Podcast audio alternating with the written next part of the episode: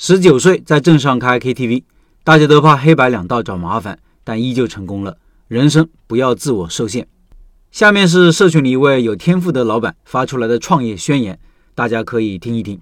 他说：“我今年二十六岁，从小学开始的理想就是成为一名企业家。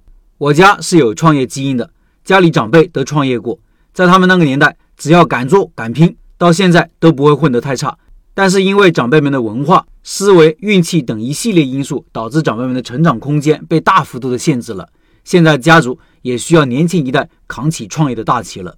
二零一六年时，我和我爸在当地的镇上开了一家 KTV，当时很多人反对说这地方养不起 KTV，可是依旧成功了，并且产生的效益超过预期。因为 KTV 特殊的商业性质，当时很多人都说你们搞不定黑白两道，会有很多人来找麻烦的。在还没有开始行动之前，各种各样的压力似乎都已经压到身上。但是我和我爸没有放弃，选择一步一步来，将所有的问题细化。曾经感到无法逾越的困难，真正遇到的时候，感觉也不过如此。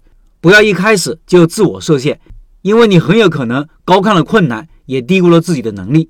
回首往事，遇到的所有困难，感觉都不值一提。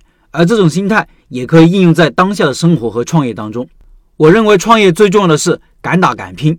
很多创业者不是死在产品竞争力不行、资金链断裂、管理用人错误、决策错误、商业模式等问题上，而是反反复复的权衡利弊，杀死了创业行为。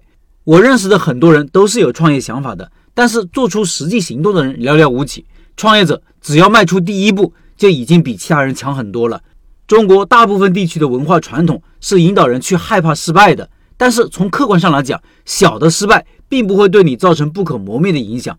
如果担心失败之后亲戚朋友的嘲笑和社会地位的下降，那么你更应该考虑的是，因为失败就嘲笑你的亲戚朋友是否还值得深交。创业行为本身具有巨大的不确定性，小而美的低风险创业方式现在已经成为了社会上主流的创业方式。随着社会资本的缓慢的聚集，未来的创业门槛会越来越高，在可控的风险之内。做最小可行性验证是非常高效的创业思维方式。小而美并不代表着竞争力低，资源有限，迫使着创业者必须将绝大部分的精力投入到最重要的事情当中，产品的竞争力也会得到相应的提高。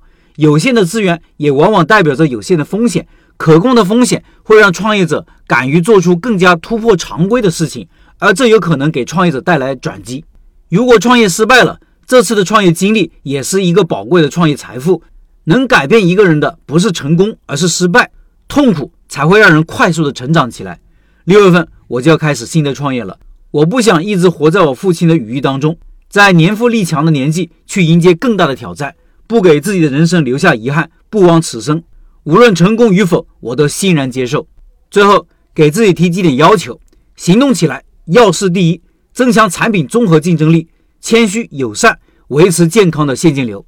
以上是这位老板的分享，读完有两点感受：第一，二十六岁的人对创业有如此高的认知，了不起。我二十六岁的时候还窝在公司里，还在每天为如何兢兢业业服从领导的命令焦虑不安，还依然觉得离开一个组织就活不下去。我三十岁开始创业，用了差不多两年时间完成第一次失败。这么算下来，商业觉醒的时间比这位老板晚了起码六年。人要越早觉醒越好。当你意识到你作为个体在社会上也可以活得很好的时候，才会获得真正的自由，那才是你真正的掌握自己命运的时候。第二，原生家庭的氛围很重要。有创业氛围的家庭，首先在心理上就能比一般人有韧性，因为无论成败，家里人都会鼓励你去尝试。而一般的人往往是冒着家人的反对，甚至是众叛亲离去创业的，开始不敢想，做了又畏首畏尾。失败了更是抬不起头，心理负担太重。我就好在父母不是很强势，不会过于干涉我的想法，所以敢踏出单干的第一步。即便如此，我当年也是在辞职半年以后才让家人知道的。这估计跟中国人的文化相关吧。社会文化就是让我们安安分分找个稳定的工作上班，升官发财，混不下去了才去创业，成为无业游民。我跟我老婆说，我要让我女儿从小就有商业方面的认知。长大了以后去公司里打工也是暂时的，体验社会而已。真正的工作是创业。希望老板一切顺利，马到成功。另外，五月份的拜师学艺项目是串串，学习核心技术不涉足于人。感兴趣老板进入交流群和玉老板直接交流。音频下方有二维码。